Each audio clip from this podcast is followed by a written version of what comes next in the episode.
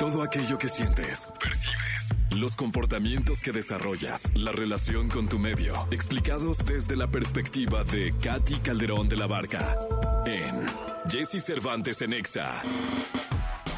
Aquí está con nosotros Katy Calderón de la Barca. ¿Cómo estás, Katy? Muy bien, Jessy, contenta de estar aquí en Amazon. Oye, ¿ya, ¿ya te habías imaginado cómo era? No, la verdad venía como con mucha curiosidad, como cuando te llevan de paseo. Dije, Ajá. ay, sí, por supuesto que quiero ir. Oye, yo me sorprendí cuando entré de ver tan organizadas las bodegas, este, de, de ver todo tan hecho, tan... Sí. O sea, no te imaginas cuando recibes un paquete el compromiso que hay Sí. y cuando eres testigo de- del compromiso que hay de Amazon para con el, el envío, para el tratar el envío con ese respeto. Sí, sí, es sí, maravilloso. la verdad, ¿eh? padrísimo, así que Tú sí eres- Yo sí, sí No, soy. hombre, yo qué te digo. Ay, mi libro también se vende en Amazon. Ah, ¿y el mío también? Sí, ya ves, ahí Así está. que ahí está. Y, y aquí seguramente eh, es la última parte de, los envíos de nuestros libros. Exactamente, tal cual. Oye. Katy, vamos a hablar de algo. Fíjate que no te había yo a ti platicado, al público querido sí le había platicado. He estado leyendo en torno a la psicología del dinero, Sí, eh, por, por cultura general, ¿no? sí. Eh, un sobrino, el querido Rocco, me regaló un libro, porque él es financiero, y me dijo, mira, tío, te lo regalo. Y me tardé en empezarlo, porque como que no me llamaba mucho la atención. Y cuando lo empecé a leer, me, me cautivó por todos los términos que hay en torno al mundo financiero que se aplican para la vida, ¿no? sí. Y el, uno de los que más me llamó la atención es este, pues una anécdota que está en el libro, en donde digo, no tiene ni caso que mencione los nombres, pero eh, un multimillonario, de esos que cuentan su dinero en miles de millones, hace una fiesta en una isla de él, invita a más millonarios, ¿no? Y entonces hay uno que cuenta sus millones en cientos, no en miles, ¿no? Y llega otra persona de ahí mismo y para picarle el orgullo, le dice, mira, el dueño de esta casa gana en un día lo que tú has ganado en toda tu vida. Y este cuate le contesta, y ahí viene el tema, ¿no? La- Sí. en la respuesta. Porque le dice, sí, pero yo tengo algo que él nunca tendrá. Y lo valoro mucho. Y voltea al cuate y le dice, ¿qué tienes? Si yo tengo suficiente. sí. Y la verdad es que me pareció abrumadora la Sí. palabra, me pareció fascinante la palabra suficiente porque es tan simple y luego parece tan corta y uno la ningunea tanto que luego terminas dándote cuenta que es fundamental en tu vida. 100%, porque lo, lo hablas en la parte del dinero y fíjate, muchas veces el dinero es un reflejo de los afectos, de la vida del corazón. Entonces tú lo estás viendo en, en la parte, digamos, financiera, pero esto lo podemos llevar a cualquier tema que tenga que ver con las relaciones. Mi relación con el dinero, mi relación con el sexo, mi relación con el amor, mi relación en el trabajo. Entonces, justamente aprender qué, qué es suficiente y dónde se encuentra el término suficiente, generalmente, y, y lo platicamos tantito fuera del aire, cuando tú llevabas tu mano hacia tu pecho, cuando dices, tengo suficiente. Ah, es que yo cuando te estaba platicando la primera vez, le platicamos al público de la radio, yo toqué mi pecho con la mano, me puse la mano derecha en mi pecho Exacto. y yo a- hacer, o sea, dije, Sí. yo tengo suficiente, ¿no? Exacto, y justo eso es lo que te decía, ahí es donde está la respuesta, o sea, cuando nuestra, siempre les digo, la brújula de la atención está puesta en el afuera, en, eh, la casa, en los viajes, en los barcos, en los coches, en los relojes, en toda esta cosa, y no miras hacia adentro, hacia esta parte de tu interior que tiene que ver con tus relaciones, que tiene que ver con plenitud, o sea, con esta parte de ser, ser porque uno es que te sientas suficiente, porque te sabes suficiente, y lo otro es estar buscando eh, dónde, dónde hay más, porque lo que tú estás buscando generalmente ahí, Jessy, es un público que te termine por reconocer, o sea, la voz de la cabeza esto que a veces no, no para de sobrepensar en, en millonarios o en personas que están este, no en condiciones paupérrimas, su cabeza siempre les está diciendo no eres suficiente, entonces tienes que hacer más y tienes que hacer más y tienes que hacer más. Y en esto, o sea, viene también mucho tema de ansiedad, o sea, la ansiedad se genera, ¿por qué? Porque nunca tengo suficiente, nunca puedo sentir que soy suficiente y entonces ahí es donde viene una parte compulsiva, como lo vemos en, en millonarios que a veces hasta terminan por suicidarse porque no llegan a esto que este otro que tenía en cientos o sea, sí tenía, digamos que plenitud, el sentirse satisfecho con su vida. Y esto está en una mirada interior, en sentir que eres y en sentirte visto en, digamos, por ti y por tus relaciones generalmente más cercanas, como alguien que, o sea, que suma y que aporta en la vida de otros. Entonces, cuando tú tienes eso, tú puedes lograr sentirte satisfecho y sentirte pleno, que es esa sensación que nos da cuando hacemos algo por alguien, por nuestra comunidad, por nuestra familia, por, por un sobrino, por el hijo, por, que, que acabas diciéndote, ah, o sea, qué, qué bien se Oye, pero luego no te das cuenta. No. Eso es lo malo, o sea, das cuenta, no te das cuenta cuando ya es suficiente. Eh, a mí me pasó hace poco con, hay una persona que trabaja en cuestiones de rating con nosotros, oh, y salió el rating, la verdad salió bien, Sí. pero yo reclamé, ¿no? O sea, Sí. oye, es que mira, no sé qué, ya sabes, ¿no? Sí. Y entonces me dijo, oye, todo está bien. Sí. Dice, son pequeños detalles, dice, pero no se puede más. Sí. Y yo le dije, no, sí se puede más. O sea, ya sabes, ¿no? Sí, sí, Es sí, que hay que ajustar esto y hay que ajustar Sí. esto otro. Y él me dijo, hay que parar. Sí. Y le dije, no, no, ¿cómo? ¿Cómo? O sea, ¿cómo vamos a parar? Es que mira. que-". Sí. Me dice, es que ya no se puede más. Reflexiona. Sí.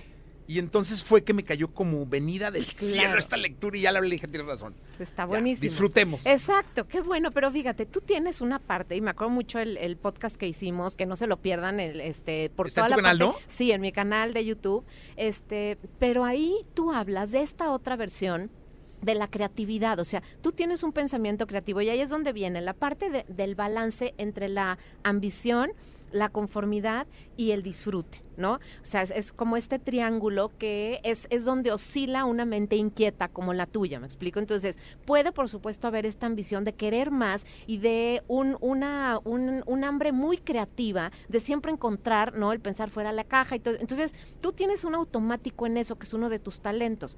Pero, ¿qué sucede?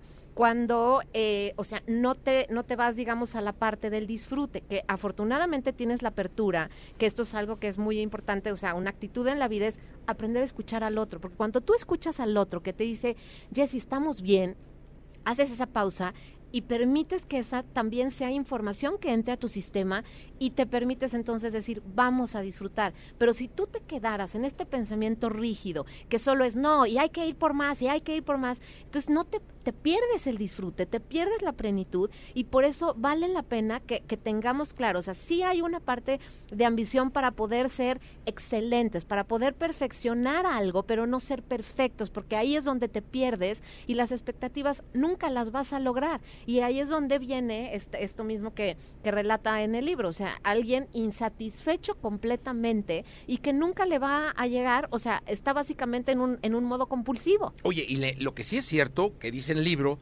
es que la ambición siempre aumenta el riesgo. Sí. O sea, la ambición hace que tu riesgo crezca, crezca, crezca, crezca.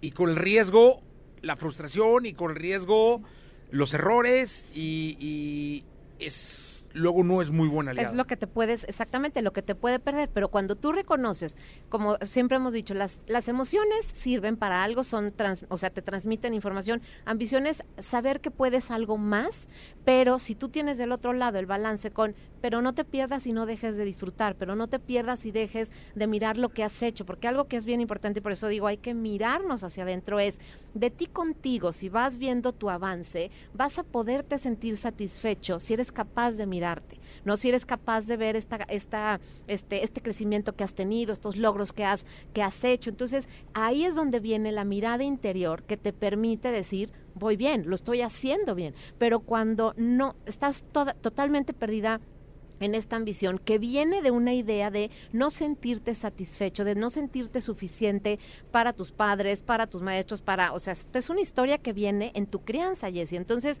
¿qué sucede cuando tú vienes, o sea, desde de ese lugar?